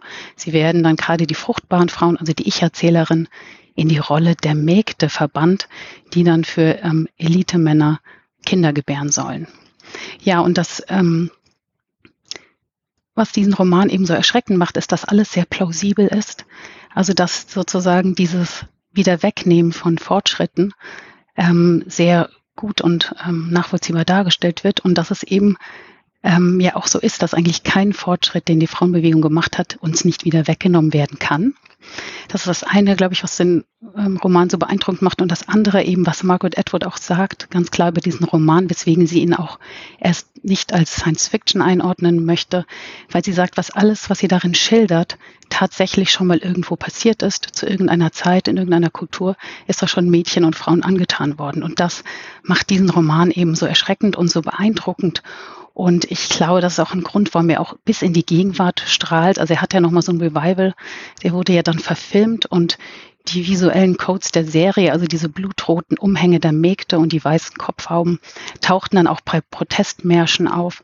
Er wurde dann gegen die Abtreibungspolitik von Präsident Trump ähm, protestiert und da hielten dann Leute im Plakatehof wie Make Margaret Atwood Fiction Again. Also mach sie wieder zur Fiktion. Wir wollen nicht in ihrer Dystopie leben. Und ähm, da finde ich, sieht man schon mal, wie so eine feministische Dystopie bis in die Gegenwart strahlen kann.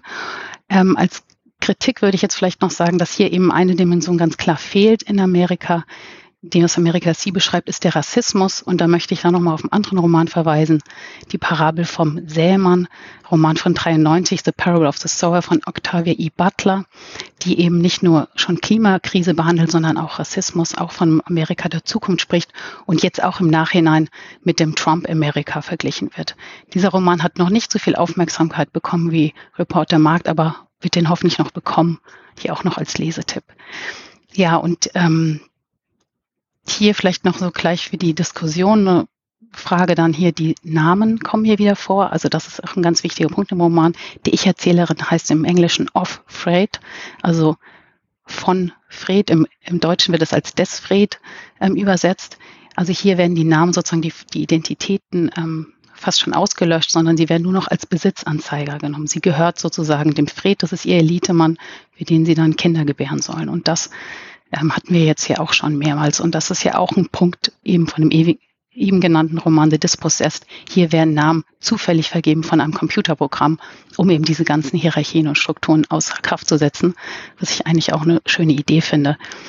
Ähm, ja, und vielleicht für Diskussion auch nochmal, ich denke, dieser Roman hat ja eine ganze äh, Welle von feministischen Dystopien losgetreten. Da die Frage eben an euch, was glaubt ihr, warum die in den letzten Jahren so, dis, ähm, so ja, populär geworden sind? Mir fällt da als erstes MeToo ein, ob das sozusagen da eine Rolle spielt, dass sich da eben Leute wiedererkannt haben nach den ganzen Aufdeckungen von MeToo in diesen feministischen Dystopien. Ähm, genau, das ist so eine Frage, die ich an euch weitergeben würde.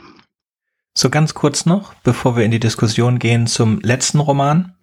Das ist ähm, The Book of the Unnamed Midwife von 2016 und jetzt muss man kurz nachgucken, von Mac Allison geschrieben.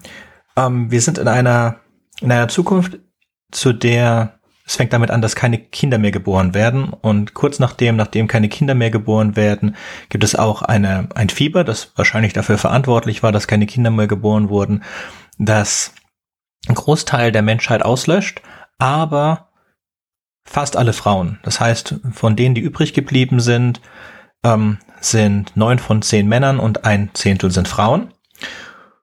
Und wir, äh, wir, wir äh, folgen dem Tagebuch von der Unnamed Midwife, weil sie im ganzen Buch nie ihren Namen nennt.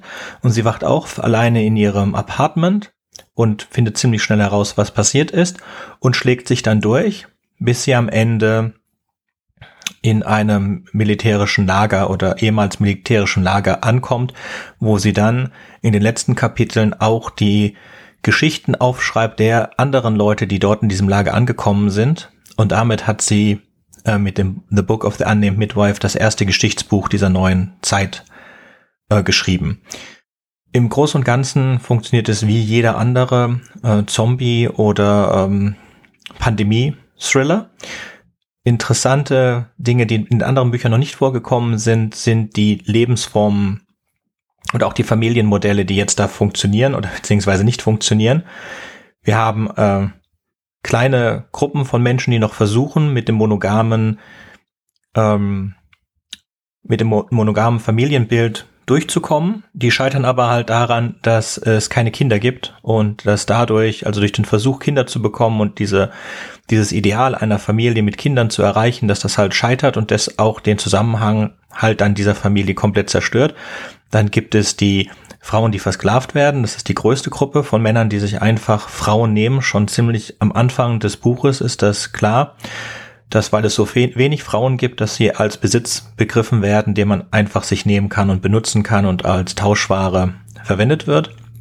Die Hives, das sind Frauen, die viele Männer in einem Haaren um sich herum scheren und alle mit diesen ganzen Männern Sex haben, äh, um das als eine Art Verteidigung zu verwenden gegen den Rest der Welt. So, das sind die ähm, drei großen Familienbilder, die da alle zusammentreffen am Ende in dieser in dieser neuen Stadt. Und es wird auch gesagt, dass es in anderen Ländern außerhalb der USA, und wir wissen nicht genau, woher sie das wissen, zum Beispiel in Korea, da gab es funktionierende Systeme. Und es werden dann am Ende des Buches die ersten Kinder wiedergeboren, nachdem diese Krankheit überstanden ist. Das ist tatsächlich der einzige Roman, zu dem ich gar nichts sagen kann, weil ich den ähm, weder ge äh, gelesen habe noch ein Summary dazu geschafft habe, mir, mir äh, durchzulesen.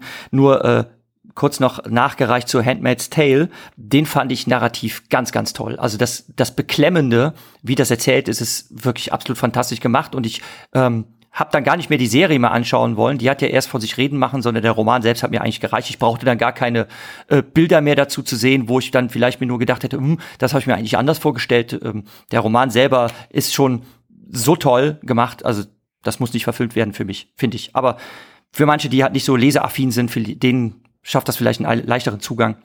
Okay, ja, sprechen wir darüber. Mhm. Ähm, ich wollte nur ganz kurz was, bevor ich mich rausnehme, etwas dazu sagen, was mir in allen vier Büchern aufgefallen ist, ist, dass es zwar äußerlich Dystopien bzw. Utopien sind, in denen es dann aber immer gezeigt wird, dass es doch nicht ganz funktioniert. Es gibt diese Frau, vom äh, Val im ersten Buch, die schon gerne die standardisierte, die, die normale Familie ausprobieren möchte, die Experiment, die nicht in ihrer Utopie gefangen sein möchte. Der, der Hauptcharakter in The Dispossessed zeigt auch, dass er in dieser anarchistischen Gesellschaft nicht ganz klarkommt, weil es obwohl alles anarchistisch ist und man versucht es so gut wie möglich zu machen, gibt es auch dort unterdrückende Systeme, in, wird am Beispiel der, ähm, des Verlagswesen gezeigt, dass sie ihre Theorien nicht verlegen können, weil in die, weil sie schon Strukturen gebildet haben, die eigentlich sich hätten nicht bilden können sollen, aber halt da sind, die deswegen dafür sorgen, dass er seine wissenschaftlichen Sachen nicht publizieren kann. In The Handmaid's Tale ist es der Fred, der, obwohl er maßgeblich daran beteiligt war, zusammen mit anderen Männern diese Gesellschaftsform zu schaffen und auch ganz klar von ihr profitiert, nicht wirklich in ihr glücklich ist. Ebenso seine Frau, die auch ganz offensichtlich versucht hat, äh, diese, für diese Gesellschaftsform verantwortlich ist. Und in The Book of the Unnamed Midwife ist es so ziemlich ähm, alles, das zeigt, dass es nicht funktioniert. Alle diese drei Versionen funktionieren nicht. So, und damit. Äh, ähm, ich, die, also wenn du sagst, was, dass diese Systeme nicht funktionieren. Ich meine, die spannende Frage ist ja, was heißt das? Für wen funktioniert das nicht? Also ich meine jetzt gerade in The Handmaid's Tale, natürlich funktioniert das überhaupt nicht für alle, die da oppressed sind. Ich glaube, Fred, für den funktioniert das schon. Also er ist jetzt vielleicht nicht der, der glücklichsten einer, aber die, ähm, die Machtverteilung in dieser Gesellschaft funktioniert in dem Sinne, dass, ähm, dass du eben eine Ruling Class hast und das sind die Männer. Also ich glaube, funktionieren, ich bin mir nicht so ganz sicher, ob das, du meinst damit, dass es nicht perfekt ist oder nicht ideal ist oder was meinst du mit funktionieren? Das ist nicht, dass es auch nicht glücklich ist. Es gibt ja dieses, diesen Satz, dass das Patriarchat für Männer auch nicht toll ist. Und in dem Fall hat Fred alles, was er haben wollte und ist trotzdem damit nicht glücklich. Also ja, er umgeht auch die Regeln, die er selbst aufgestellt hat und ich glaube auch, dass er damit nicht wirklich glücklich ist. Also klar, er ist nicht so schlimm dran wie alle anderen, weil er in der Ruling Class ist, aber es ist auch nicht so, dass das das Paradies für ihn wäre oder für irgendjemanden. Scheint so, für mich als Leser kam es so, als hätten sie sich da eine Dystopie für alle erschaffen. Gerade bei The Handmaid's Tale würde ich das, also hm. Ich, ich sehe den Punkt, dass äh, Fred auch als unglücklicher Mensch dargestellt wird, aber wenn wenn es tatsächlich so wäre, dass äh, die Leute, also dass auch die Ruling Class so sehr unzufrieden damit wäre, dann würde dieses System ja nicht erhalten werden. Also es fun funktioniert in dem Sinne schon, dass es eben eine Hierarchie aufrechterhält, die von der manche profitieren und andere eben nun gar nicht. Ja, und das wird aber in dem Roman ja schon gesagt, wir, ähm, im Abschluss. Es ist ja ein Geschichts, äh, es sind ja, auch da wurden ja Aufzeichnungen gefunden. Also dieses System hat nicht lange überlebt.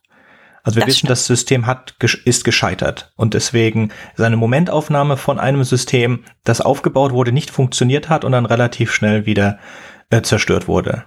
Das ist auch so eine Sache, die mir nicht, nicht wirklich gefallen hat, als äh, vom Schriftstellischen her, dass am Ende dann dieses dieses Infodump am Ende hinterhergeschickt wurde, wo ich mir gewünscht hätte, es wäre mehr in die Geschichte dann eingegangen, also dass sie wirklich in Kanada ankommt und so weiter. Und es hat sich für mich so angefühlt als ein Aftersort, als ob das Ganze zu bitter war als Geschichte und man wollte dann noch einen ähm, irgendwie einen runden, äh, zu zeigen, dass man auch da wieder rauskommt. Also, dass das wirklich nur eine Momentaufnahme von etwas Schrecklichem war, so Style 1984, aber dass es danach auch wieder gut weitergegangen ist, so dass es nur eine schlimme Momentaufnahme war. Dass wir also nicht in diesem, dass es nicht notwendigerweise dahin führen muss, sondern dass das ein, ein Weg ist und dass dieser Weg auch auf jeden Fall scheitern wird. Dass die Menschheit an sich gut ist, sozusagen. Ja, also was ich eben noch sagen wollte, ähm das äh, sehe ich ähnlich wie Katrin, dass es natürlich immer Gewinner und Verlierer gibt, aber dass sozusagen diese ähm, Sachen nicht unbedingt perfekt oder hundertprozentig funktionieren können, ist ja auch, dass es immer von Menschen sozusagen Kompromisse sind. Wie können wir als Gemeinschaft zusammenleben? Wie können wir als sehr unterschiedliche Formen sozusagen zulassen und ermöglichen? Und ähm, das natürlich schwierig ist, aber es sind immer sozusagen so als Versuche gesehen wird oder als Gedankenexperiment mal durchzuspielen. Was würde denn dann passieren? Ähm, aber das gibt uns dann die Möglichkeit auch zu überlegen, ja, wie können wir das dann in unserer Gesellschaft ähm, umsetzen. Und jetzt zum letzten Roman ähm, fand ich auch noch mal interessant, den du, Sönke, vorgestellt hast, dass hier eben jetzt, glaube ich, der erste Roman ist, der so auch ein bisschen diese ähm, Genderrollen und Sexualitäten öffnet, also dass hier Frauen nicht auf eine Rolle festgelegt werden, sondern wie du auch von angesprochen hast, dass es dann eben diese Hives gibt, also diese Bienen, also diese Polyamorisität dann vorkommt oder auch Bisexualität. Ist glaube ich die ähm, Erzählerin ist glaube ich auch bisexuell, also dass da jetzt nochmal sozusagen auch so ein bisschen in Richtung Pluralität, wie es auch bei queer-feministischen Ansätzen ja oft ist, so in die Richtung geht so bei dem letzten Roman, was ja vorher bei den vorigen ja nicht so, da war es ja immer ein sehr binäres System, ähm, Mann versus Frau, Gegenüberstellung. Das finde ich total spannend und ähm, ich glaube, das ist auch sehr wichtig, was du gerade noch angesprochen hast. Du hast gerade queer feministisch erwähnt. Ich glaube, es ist auch ein wichtiger Punkt. Also wir haben jetzt von der feministischen Science Fiction gesprochen. Und das könnte so den Eindruck vermitteln, dass ähm, das A so eine, so eine lineare Entwicklung ist. Ne? Irgendwann kam dann die feministische Science Fiction, dann war sie da und dann ist sie geblieben sozusagen.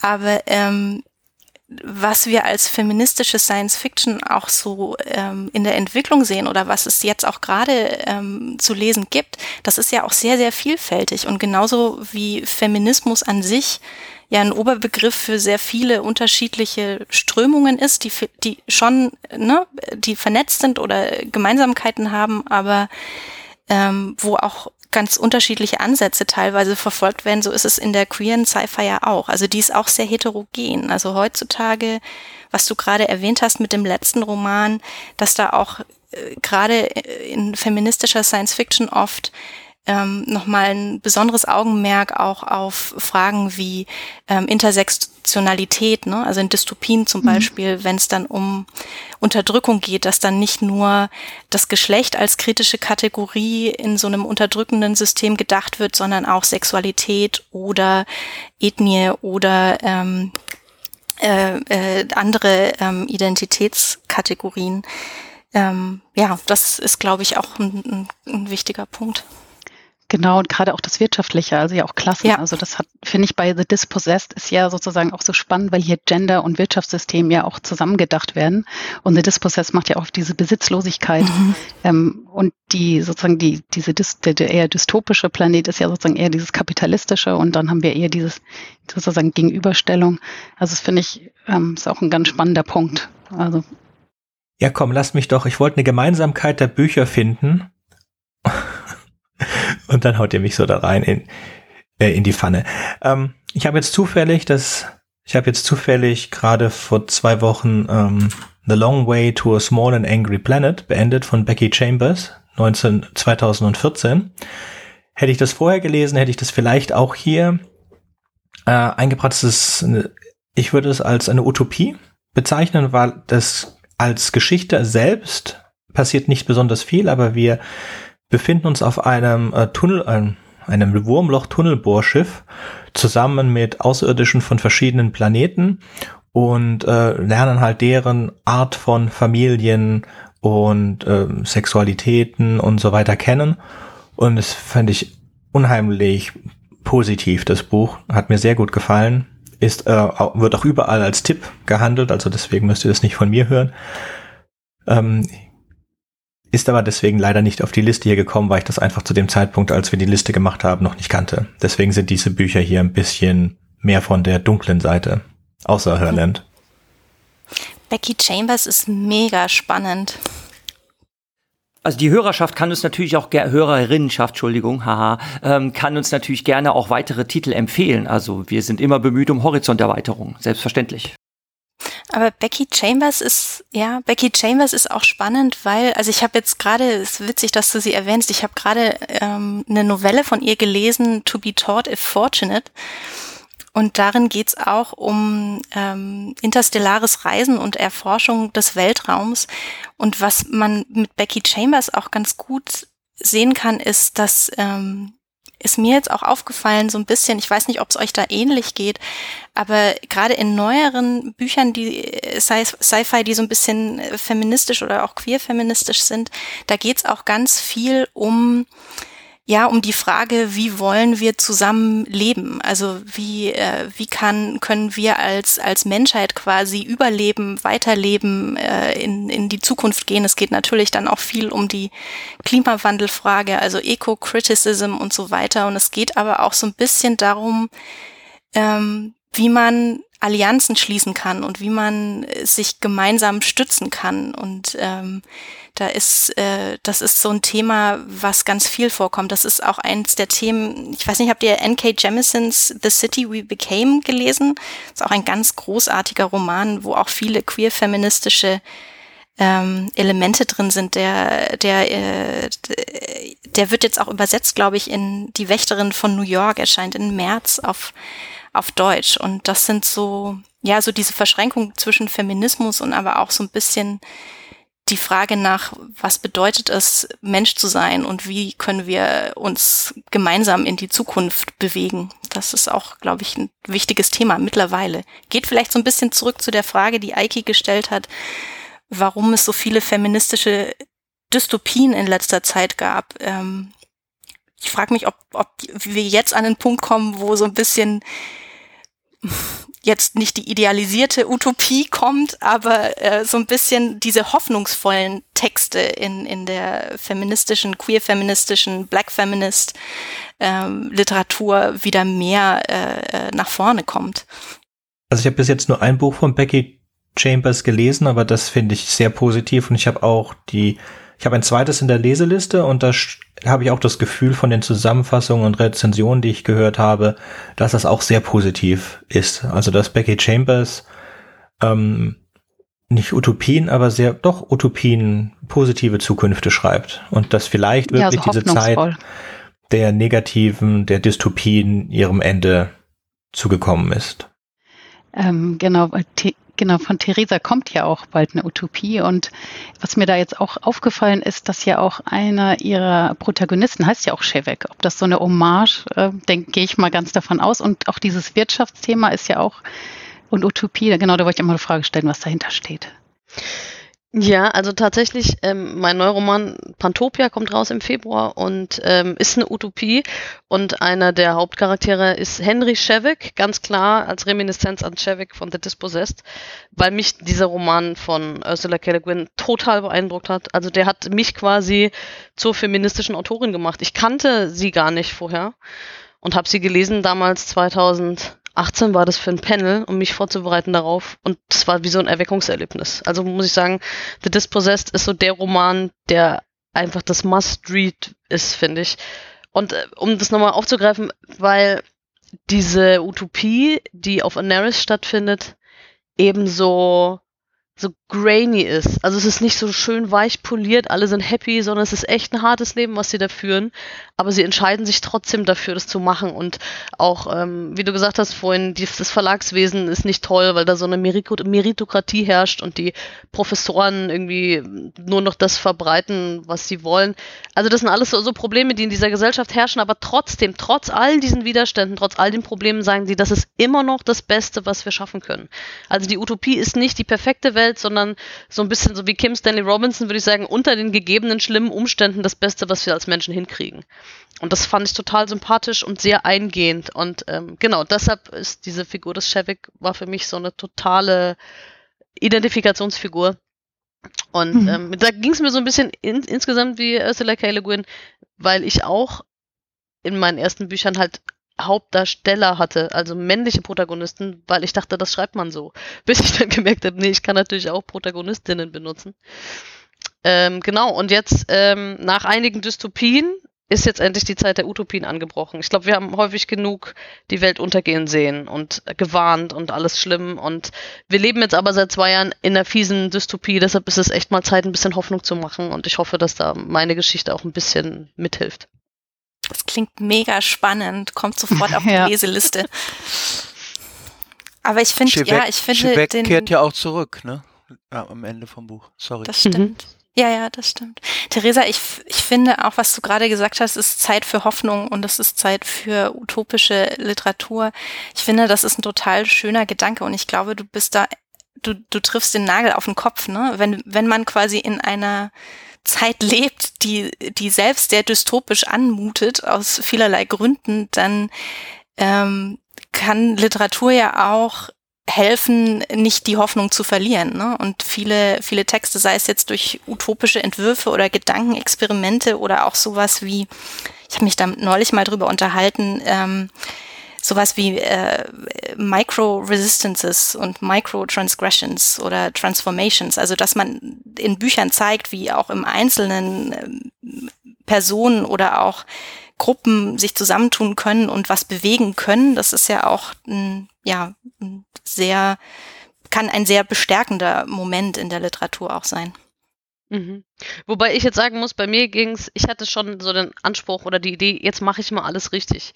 Ähm, weil irgendwie, es war, also ihr kennt ja alle, 2020 war einfach super schlimm und es war alles schwierig und ich dachte mir jetzt, wenn schon in der realen Welt ich überhaupt nichts machen kann, als zu Hause zu sitzen, dann will ich jetzt einfach mal auf dem Papier alles so machen, wie es funktioniert. Und das Problem ist ja, dass du als Autor oder Autorin da ganz schnell in die Totalitarismusfalle tappst. Oh, ich mache jetzt alles so, wie ich es toll finde und dann haben wir die nächste Dystopie, weil die ist ja nur für mich toll. Und dann habe ich mir eben überlegt, nee, es muss was sein, was wirklich, also ich nehme jetzt die Zeit, das so zu shapen, dass es wirklich funktioniert. Und ich bin da immer noch überzeugt, ich, ich freue mich schon auf die ersten Rezensionen, die sagen, oh Theresa, du hast dich geirrt, das ist ja voll schrecklich, weil bisher kam es von den Beta-Lesern noch nicht. Also mein Anspruch war wirklich zu sagen, Leute, jetzt mach, lass doch mal alles, was wir bisher gelernt haben, alle Technik, alle Philosophie, alle Gesellschaftsentwürfe, alles, was wir haben. Und dann nehmen wir jeweils das Beste raus und schauen, was funktioniert, was passieren würde, wenn wir das umsetzen. Und ja, ich bin da sehr happy, weil in meinem Pantopia das ist, ich freue mich da total drauf. Und ich war da auch sehr gerne, äh, da gerne Zeit verbracht und hoffe, dass die LeserInnen da auch Zeit drin verbringen. Natürlich gibt's wieder mal eine KI, die da viel rumfuhrwerkt. So gesehen ist es am Ende doch Science Fiction, aber auch ohne die KI, meine ich, würde das alles funktionieren. Deshalb, ähm, ja, bin ich mal gespannt. Ja, also ich wünsche mir das auch auf jeden Fall jetzt das Zeitalter der ähm, feministischen Utopien, damit wir dann endlich die Ideen haben, wie wir die Wirklichkeit werden lassen können. Ist das ein Schlusswort oder sollen wir noch was hinzufügen? Nö, also ich könnte alle noch was hinzufügen. Also ich würde mir natürlich auch mehr schöne Utopien wünschen. Also es ist alles hässlich und schrecklich genug. Ähm, ich habe mit Sönke da schon drüber gesprochen. Ähm, ähm, ich habe jetzt neulich auch auf Twitter so eine Genrekunde ge ähm, gepostet, das hat auch ein paar Likes gekriegt. Äh, also was ist Steampunk, was ist Dieselpunk und sonst was. Und Sönke hat mir schon mal gesagt, also er steht hier auf Hope Punk. Also dass wir irgendwie durch dieses Tal der Tränen durch sind und auf der anderen Seite angekommen sind in einer schönen, heilen Welt und dass das aber richtige, funktionierende Utopien sind. Das wäre schön. Das fände ich auch sehr schön. Es gibt auch, es, also ich muss gestehen, ich, ich reibe mich immer so ein bisschen an diesen Utopie, Dystopie, diesen äh, binären Gegensatz. Ich bin immer ein Fan von, ähm, also ich mag dieses Grainy, in was Theresa vorhin gemeint hat, in, in The Dispossessed auch sehr gerne. Ähm, und es gibt ein Projekt, jetzt hoffe ich, dass ich es richtig hinkriege, von, also das wurde initiiert von Monica Bilsguide ähm, und ist aber auch ein kollektives Projekt, ein ähm, ja, Kunst- und Wissenschaftsprojekt, das nennt sich Protopia Futures. Gibt's auch auf Instagram, also gibt's ein Instagram dazu. Und das ist so ein Kollektiv an KünstlerInnen und WissenschaftlerInnen, äh, TheoretikerInnen, die, die sich quasi überlegen, wie können wir denn wie können wir denn jetzt in diesem Moment ähm, darauf hinarbeiten, dass wir uns auf der einen Seite ganz realistisch mit den Problemen die sich uns so stellen, also sei es jetzt Diskriminierung, Rassismus, Sexismus, aber auch ähm, die Bedrohung durch den Klimawandel oder aufkeimende ähm, totalitäre Strömungen, wie können wir uns damit jetzt bewusst und auch künstlerisch auseinandersetzen und aber gleichzeitig proaktiv hoffnungsvolle ähm, Konzepte, Designs, ähm, Ideen entwickeln, damit wir quasi äh, in, in eine Zukunft uns oder in also sie, sie spricht da auch von einer Pluralität von Zukunftsversionen, ähm, mit denen man das Ganze etwas positiver oder hoffnungsvoller gestalten kann. Und das finde ich einen sehr spannenden Ansatz. Das, die verknüpfen auch so ein bisschen Science Fiction und ähm, Weltenbau in der Science Fiction mit ähm, quasi diesen konkreten ähm, aktivistischen Ansätzen und sowas finde ich auch total interessant. Also auch diese Verbindungen zwischen Literatur und Aktivismus. Ich möchte noch mal kurz was sagen zum Thema Utopie, Dystopie. Da hat nämlich Ursula K. Le Guin eine ganz schöne Sache drüber selber geschrieben. Es gibt diese Kurzgeschichte von ihr, die heißt The Ones Who Walk Away from Omelas. Eine ganz schlimme Kurzgeschichte ähm, wo die als Utopie anfängt und als krasse Dystopie endet. Und da sieht man, ich will jetzt nicht spoilern, aber quasi der Knackpunkt an der Geschichte. Da sieht man, was der Unterschied zwischen einer Utopie und einer Dystopie ist. Und ich finde, daran lässt sich das ganz gut unterscheiden. Also wer da Lust hat, sich ein bisschen reinzulesen, das sind nur zwei Seiten, glaube ich, aber die hauen richtig rein. Also wenn wir ähm, englischsprachige Kurzgeschichten ganz kurz auch erwähnt haben, sollte man unbedingt auch den Namen James Tiptree Jr. erwähnen. Ähm, das ist äh, eine Autorin, stellte sich ja heraus äh, am Ende, dass das eine Autorin war und kein Mann, die ähm, äh, auch äh, sehr, also äh, äh, ähm, breit gefächerte äh, Themen auch gendermäßig äh, äh, an, angeschnitten hat in ihren Kurzgeschichten. Und ich möchte meine Persö meinen persönlichen Wunsch äußern. Ich bin auch für grainy Utopias, auch auf jeden Fall auch jetzt im Moment mehr für Utopias. Aber ich mag einfach auch immer den kritischen, äh, den kritischen Blick und ähm, ja, also dass die Leute da auch ein bisschen mit äh, mit ringen müssen, sage ich mal als Strich, Stichwort Grady hat mir übrigens auch sehr gut gefallen.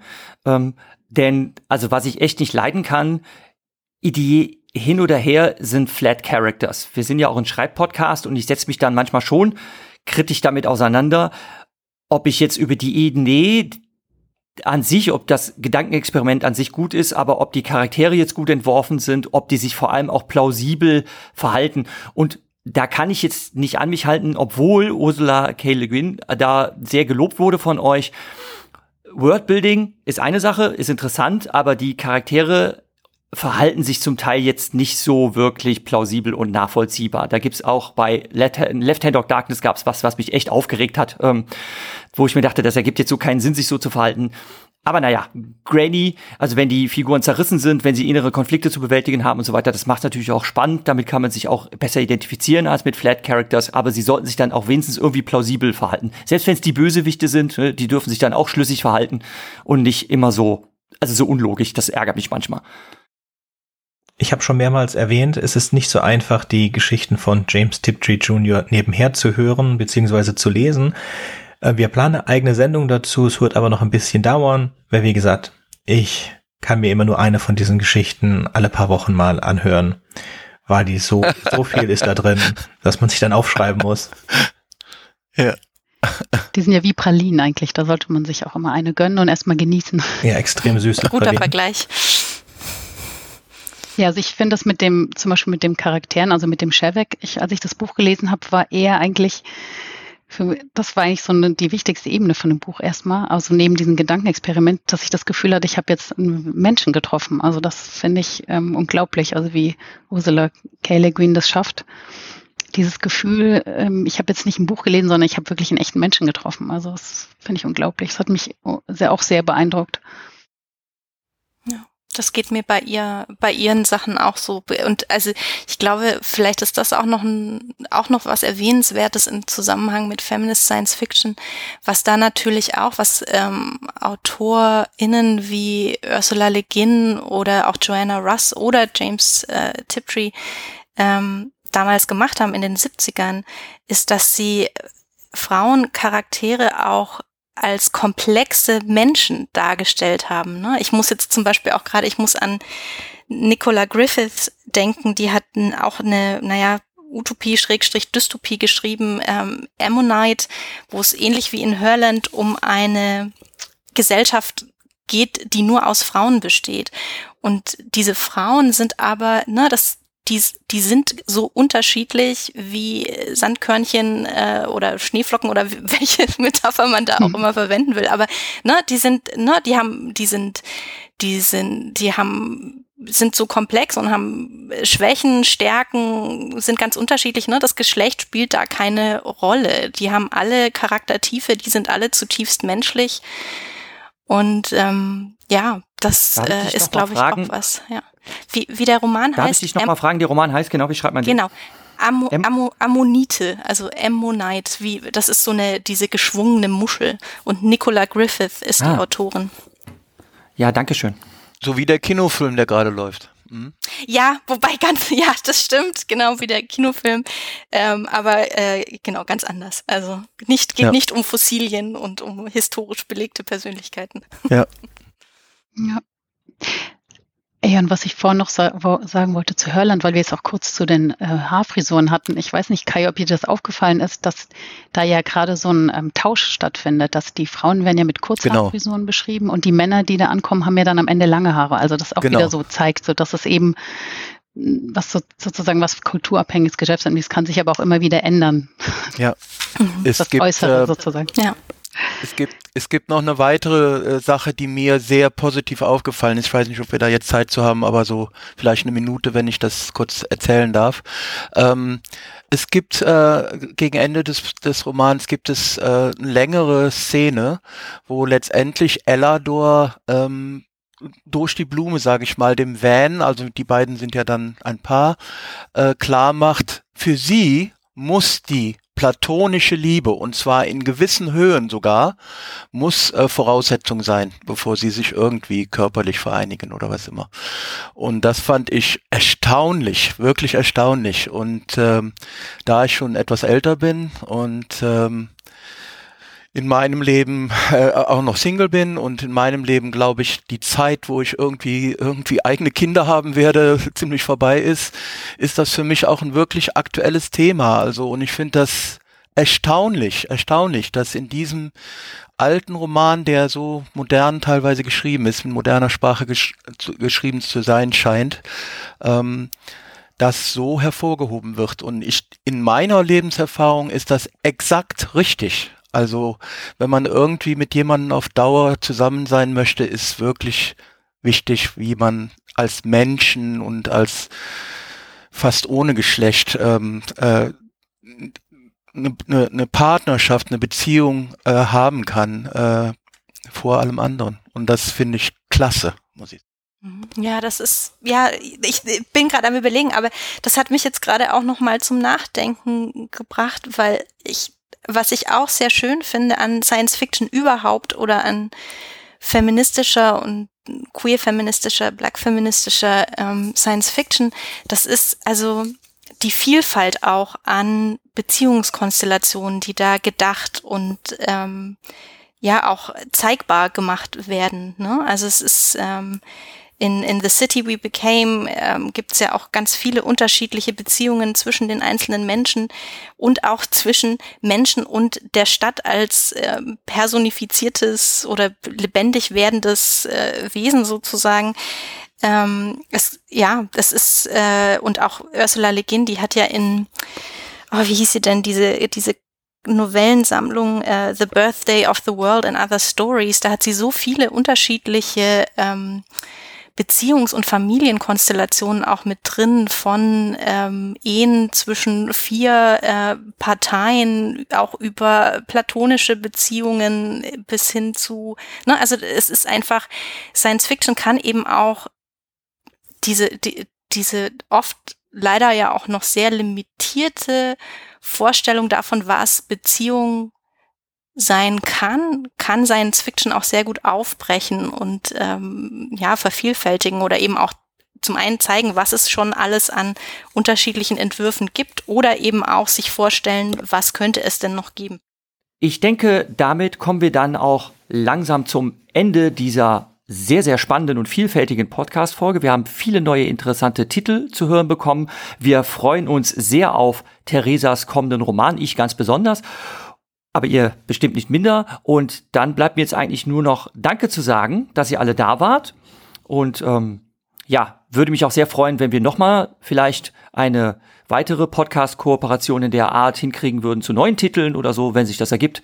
Da sind wir nicht abgeneigt oder sind bei anderen Podcastern gerne zu Gast.